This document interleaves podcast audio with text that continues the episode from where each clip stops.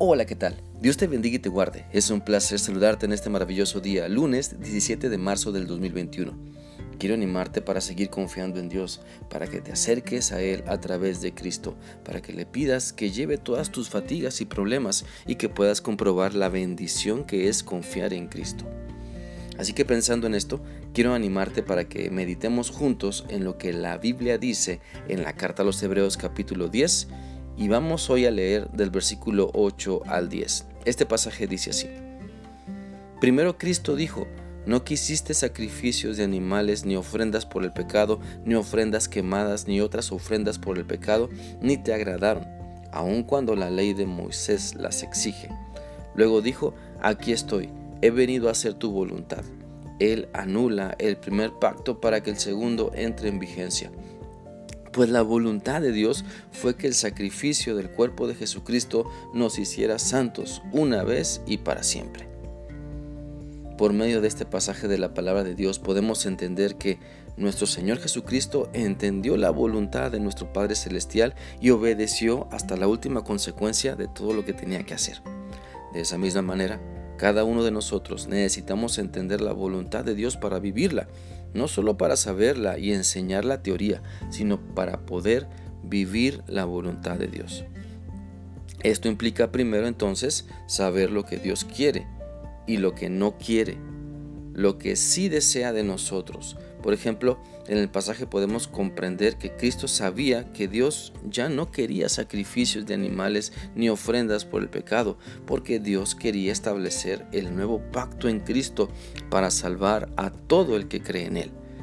De la misma manera entonces podemos entender que Dios nos muestra en su palabra que Él no quiere que nadie se pierda. Lo podemos leer en 2 de Pedro 3.9. El Señor no retarda su promesa, según algunos la tienen por tardanza, sino que es paciente para con todos, no queriendo que ninguno perezca, sino que todos procedan al arrepentimiento. Dios quiere que todos podamos acercarnos a Él y tener vida eterna a través de Cristo, a través de reconocer a Cristo como nuestro único y suficiente Señor y Salvador. Y para ello nos quiere usar a ti y a mí para primero creer y después que anunciemos su palabra como lo dice Primera de Pedro 2.9. Pero ustedes son un pueblo escogido por Dios, sacerdotes al servicio del Rey, una nación santa y un pueblo que pertenece a Dios, quien los escogió para que anuncien las poderosas obras que ha hecho y los llamó a salir de la oscuridad para entrar en su luz maravillosa. Entonces, una vez que sabemos que Dios quiere usarnos para que otros le conozcan, debemos decir también como Cristo afirmó, aquí estoy he venido a hacer tu voluntad. Debemos entender entonces que estamos aquí en la tierra para hacer la voluntad de Dios, no para vivir la vida loca, no para darle vuelo a la hilacha, no para gozar a manos llenas lejos de Cristo y de su voluntad, porque entonces cuando hacemos la voluntad de Dios, descubrimos un gozo mayor y aún mucho más placer que cuando buscamos saciar nuestros deseos por nosotros mismos.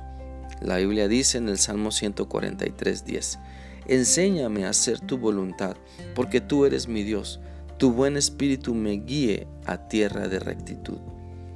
Por eso somos dichosos cuando practicamos lo correcto a los ojos de Dios. Por eso encontramos una mayor satisfacción y un mayor gozo en obedecer a Dios que andar buscando los placeres de la carne que nos hacen pecar contra Dios.